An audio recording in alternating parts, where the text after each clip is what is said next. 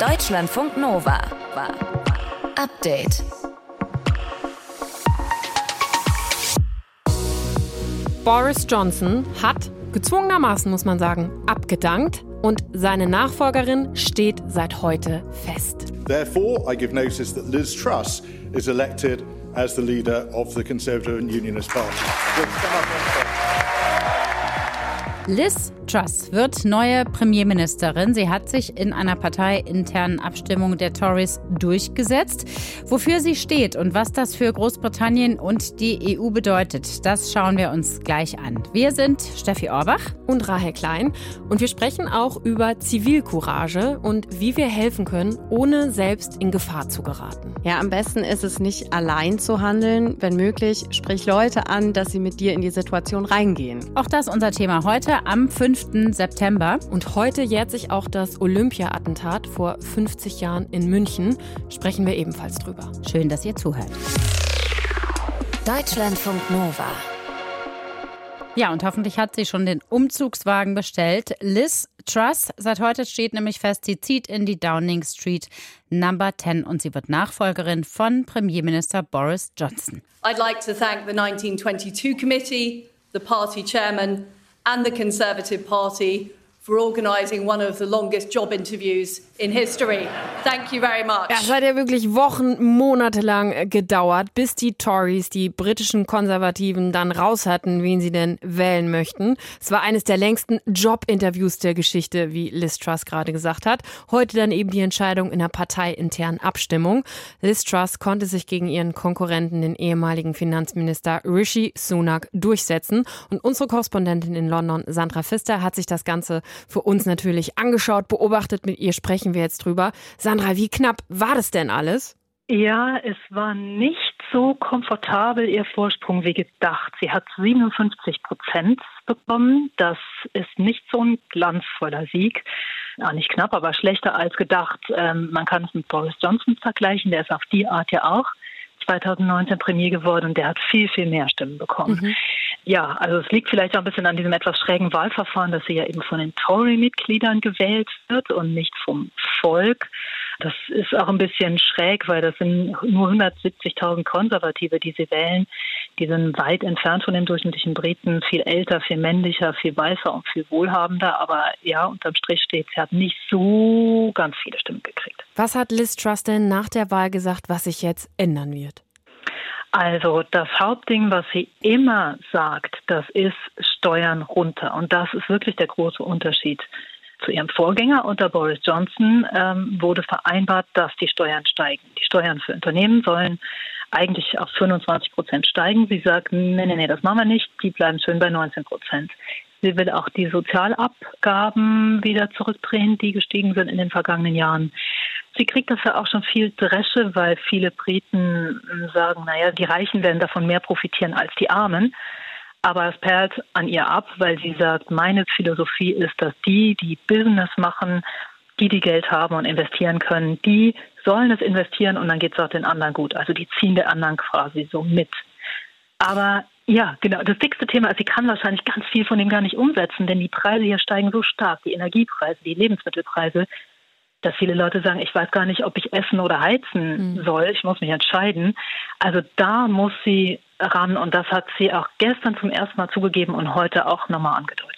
Boris Johnson, das war ja der Mann, äh, der gesagt hat, get Brexit dann, also lasst uns hier den Brexit mal fertig machen und formal hat er ihn ja auch durchbekommen, aber du hast es ja gerade auch selber schon angesprochen, es gibt ja wahnsinnig viele Probleme im Land. Welche Aufgaben sind denn jetzt die größten für Truss?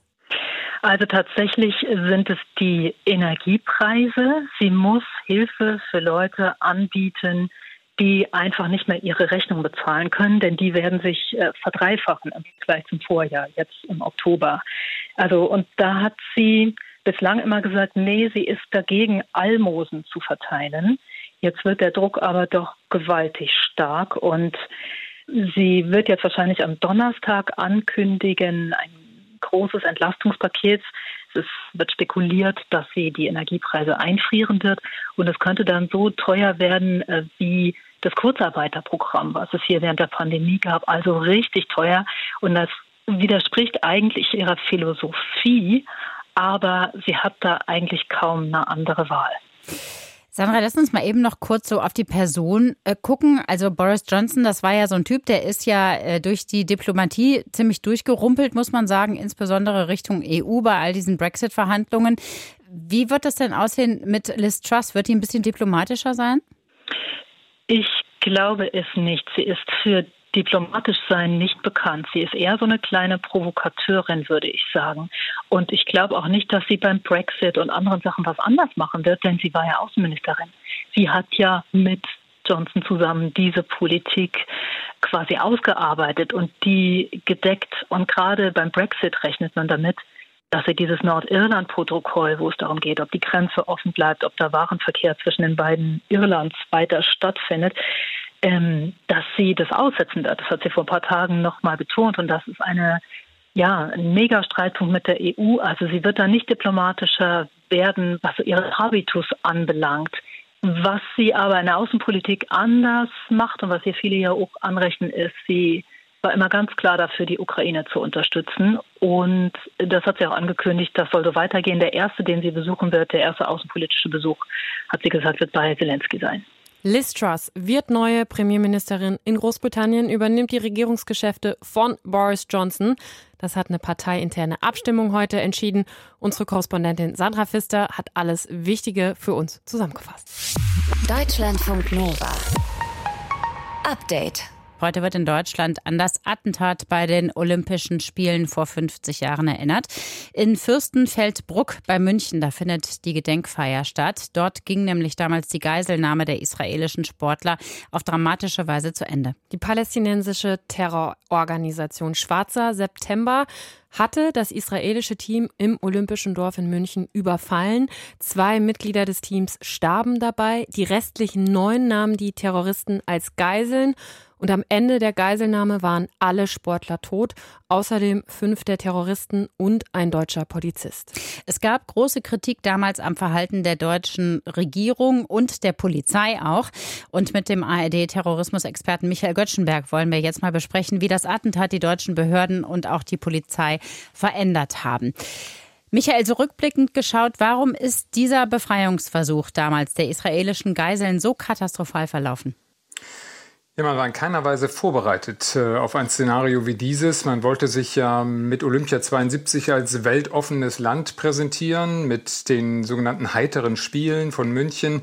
Und das ist äh, die ersten Tage auch absolut gelungen. Es gingen die Bilder um die Welt von einer ausgelassenen Olympia-Veranstaltung in München, äh, glücklichen Sportlern und ja, einer Partystimmung, die die ganze Stadt irgendwie elektrisierte. Und äh, das Sicherheitskonzept trug aber der terroristischen Bedrohung, die ja damals eigentlich vollkommen äh, mit Händen schon zu greifen gewesen war, vor allem eben durch palästinensische Terrorgruppen, dem trug das Sicherheitskonzept in keiner Weise Rechnung. Ja, mit dem Ergebnis, dass dann eben tatsächlich dieser Anschlag so möglich war. Du sagst, das Sicherheitskonzept hat nicht funktioniert, weil es von Anfang an nicht durchdacht war. Welche Maßnahmen oder welche Lehren hat man denn dann gezogen aus dem Attentat? Ja, man hat äh, zumindest, äh, ich meine, das Konzept für die Spiele war, wie es war. Das hatte ja auch eine gewisse innere Logik, dass man gesagt hat, wir wollen keine sichtbar bewaffneten Polizisten haben bei diesen Spielen, äh, auch keinen besonderen Schutz für das olympische Dorf. Aber man ist dann immerhin hingegangen äh, nach diesem äh, schrecklichen Ereignis und hat die Polizei erstmal ertüchtigt, mit einer solchen Terrorlage umzugehen. Man muss wissen, dass es damals äh, in der bayerischen Landespolizei und auch beim Bundesgrenzschutz, äh, dem Vorläufer der heutigen Bundespolizei, äh, keinerlei Spezialeinheiten äh, der Polizei gab. Also das, was wir heute als GSG 9 und äh, SEK der Länder kennen, äh, das kannte die Polizei damals nicht und deswegen war man eben auch mit dieser Lage vollkommen überfordert und im Ergebnis dieses Ereignisses hat man dann tatsächlich diese Strukturen aufgebaut. Michael, was würdest du sagen, wie sind die jeweiligen Behörden denn heute auf solche oder auch ähnliche Attentate vorbereitet? Ja, wir haben heute natürlich eine ganz äh, andere Situation. Man hat äh, sehr viel gelernt, nicht nur aus diesem Ereignis damals. Äh, ich erinnere dann fünf Jahre später, auf den Tag genau, gab es dann die Entführung des Arbeitgeberpräsidenten Hans-Martin Schleier, die dann auch begleitet wurde von einem Ereignis, das viele noch in Erinnerung haben werden, nämlich der Entführung der Lufthansa-Maschine Landshut, ebenfalls durch ein palästinensisches Terrorkommando, um die damalige Rote Armee-Fraktion freizupressen. Das war die Bewährungsstunde ähm, für die GSG G9, der es tatsächlich gelang, alle Geiseln aus dieser Maschine zu befreien. Also man hat gelernt, mit dem Linksterrorismus umzugehen. Man hat aber natürlich auch aus äh, anderen terroristischen Anschlägen viel gelernt, also insbesondere was die Fähigkeiten der Polizei betrifft. Wir haben heutzutage, was Spezialeinsatzkommandos betrifft, mhm. bei der Polizei ähm, eine sehr gut strukturierte Landschaft, die äh, in der Lage ist, mit allen möglichen Terrorlagen eben auch umzugehen. Was würdest du sagen, wie sich die Terrorgefahr heute verändert hat? Also die Behörden sind besser vorbereitet, es gibt andere Spezialeinsatzkommandos, aber die Terrorgefahr, ist die geringer oder größer geworden? Na, die ist schon ganz anders als damals. Wir hatten es damals vor allem mit dem Linksterrorismus zu tun. Heute haben wir es vor allem mit äh, dem islamistischen Terrorismus zu tun, mit dem Rechtsterrorismus. Und das zeigt natürlich auch, dass äh, die Art der Bedrohung eine ganz andere ist. Ich erinnere an den NSU. Ähm, und wenn wir da natürlich äh, uns die Frage stellen, inwieweit die Sicherheitsbehörden insgesamt äh, heute besser aufgestellt sind, dann muss man da sicherlich noch das eine oder andere Fragezeichen setzen. Was polizeiliche Fähigkeiten betrifft, würde ich sagen, äh, ja, auf jeden Fall. Aber äh, insgesamt muss man sagen, dass die Sicherheitslage eine völlig andere ist als damals und dass man weiterhin auch natürlich mit Terroranschlägen rechnen muss, aber insbesondere eben mit islamistischen oder rechtsgerüsteten Anschlägen. Unser ARD-Terrorismusexperte Michael Göttschenberg war das. Vor 50 Jahren sind bei der Geiselnahme der israelischen Olympiamannschaft alle Mitglieder ums Leben gekommen. Außerdem ein deutscher Polizist und fünf Terroristen der Gruppe Schwarzer September. Deutschlandfunk Nova. Update. Und ihr habt wahrscheinlich den Fall auch mitbekommen, denn er hat in den letzten beiden Wochen in ganz Deutschland für viele Schlagzeilen gesorgt. Im Rahmen des Christopher Street Day in Münster ist Malte C. brutal zusammengeschlagen worden und später an seinen schweren Verletzungen gestorben, weil er anderen helfen wollte. Dieser Fall sorgt zum einen für sehr viel Aufmerksamkeit, weil er als queerfeindlicher Angriff gewertet wurde. Ja, und zum anderen aber auch, weil hier jemand gestorben ist, nachdem er Zivilcourage gezeigt hat. Und über diesen letzten Punkt wollen wir sprechen, also wie wir damit umgehen, wenn wir solche brenzligen Situationen miterleben und wie wir uns dabei auch selbst schützen können. Unsere Deutschlandfunk Nova Reporterin Chrissy Mockenhaupt hat sich heute mit dem Thema beschäftigt. Chrissy, lass uns aber zuerst noch mal kurz auf den Fall schauen, auch für alle, die das vielleicht nicht komplett mitbekommen haben. Was ist da genau passiert? So passiert ist das sogar schon vorletztes Wochenende, also die Schlägerei zumindest. Also zwei Frauen wurden von einem Typen nach dem CSD in Münster mit lesbenfeindlichen Sprüchen beleidigt. Der Transmann Malte hat das mitbekommen und ist dazwischen gegangen. Der Angreifer hat ihm dann nach dem aktuellen Ermittlungsstand unvermittelt zweimal ins Gesicht geschlagen. Er ist dann wohl bewusstlos geworden und mit dem Kopf auf den Asphalt geschlagen. Nach mehreren Tagen im Koma ist der 25-Jährige dann am letzten Freitag gestorben und dadurch ist das das Thema dann auch, ja, ich würde mal sagen, aus der queeren Szene und aus NRW raus wirklich bundesweit in die Schlagzeilen gekommen. Wenn man diesen Fall äh, hört, diese Geschichte, dann könnte man ja selbst von sich sagen, oh, wenn ich sowas mal mitbekomme, halte ich mich besser zurück, denn das kann natürlich für mich ganz böse ausgehen. Ne? Also hm. Zivilcourage, wie fängt man das am besten an? Wie macht man das am besten? Ja, als allererstes ist es ganz wichtig, hinzugucken. Das klingt banal, aber viele gehen ja auch einfach weiter, wenn sie irgendwo jetzt einen schweren Streit sehen, hören, dass jemand beleidigt wird oder sowas. Leider gibt es auch wirklich regelmäßig Vorfälle, wo es eigentlich einige ZeugInnen gibt, aber trotzdem niemand eingreift. Das nennt man den Bystander-Effekt. Zum Beispiel, weil Menschen sich denken, äh, ja, sorry, aber der Typ neben mir, der ist ja viel größer und stärker als ich, soll der doch dazwischen gehen? Naja, und das denken dann irgendwie alle und deshalb macht keiner was. Aber es kann ja auch gefährlich äh, werden, wenn man selbst dazwischen geht. Ja klar, deswegen gilt auch immer, Selbstschutz hat oberste Prio. Man muss ja auch nicht unbedingt selbst in einen Streit reingehen. Das hat zum Beispiel René Mertens vom Lesben- und Schwulenverband im WDR betont. Wenn ihr euch unsicher seid, auch der Griff zum Handy, um die Polizei zu holen, ist Zivilcourage. Also das ist sozusagen das Mindeste, was man tun kann. Aber wenn man dann die Polizei gerufen hat, dann braucht die ja auch einen Moment, bis sie da ist. Kann ich in der Zwischenzeit denn vor Ort schon irgendwas machen und mich trotzdem aber absichern? Ja, am besten ist es nicht allein zu handeln. Wenn möglich, sprich Leute an, dass sie mit dir in die Situation reingehen. Weil meistens haben ja die anderen auch diesen Impuls, hm, irgendwas ist hier nicht richtig. Und wenn dann jemand kommt und spricht das einfach an, ist das immer eine, eine sehr gute Strategie. Das hat uns vor ein paar Monaten Yvonne Bonfert vom Verein Aktion Zivilcourage schon im Interview hier bei Deutschlandfunk Nova erzählt. Das Bundesnetzwerk Zivilcourage nennt auch noch zwei, wie ich finde, interessante Methoden, den Opferklau und die paradoxe Intervention. Was ist der Opferklau? Ja, also normalerweise wäre ja vermutlich unser allererster Impuls, dass wir irgendwie den Angreifer abwehren wollen und äh, demjenigen dann sagen, stopp, hör auf jetzt hier. Mhm. Das kann aber schnell zu einer weiteren Eskalation führen. Besser sei es, sich auf das Opfer zu konzentrieren, das Opfer aus der Situation rausbringen, das Opfer sozusagen klauen vom Angreifer, so dass der oder die Angreifende gar nicht mehr rankommt. Also zum Beispiel das Opfer mit mehreren Personen abschirmen oder gleich ganz wegbringen, aus dem Raum, aus der Situation raus. Bei der paradoxen Intervention arbeitet man mit einem Überraschungsmoment. Wir kommen also mit einem komplett anderen Anliegen zum Opfer und tun quasi so, als wäre die angreifende oder pöbelnde Person überhaupt nicht da. Also wir gehen da zum Beispiel dann hin und fragen das Opfer nach dem Weg oder nach der Uhrzeit. Das kann die Situation irritieren und auflösen, aber geht natürlich nur, wenn noch keine Gewalt im Spiel ist. Und zur Zivilcourage gehört auch, sich um das Opfer zu kümmern und als Zeugin zur Verfügung zu stehen, gegebenenfalls auch mit Beweismaterial. Das war ja beim Fall Malte aus Münster auch so, dass der Tatverdächtige ein paar Tage später festgenommen werden konnte, weil Menschen die Situation gefilmt hatten und der Angreifer auf den Videos gut zu erkennen war. Also man könnte sagen, Film ist okay, wenn es nur zu Ermittlungszwecken dient. Auf Social Media sollte man sowas natürlich trotzdem niemals hochladen.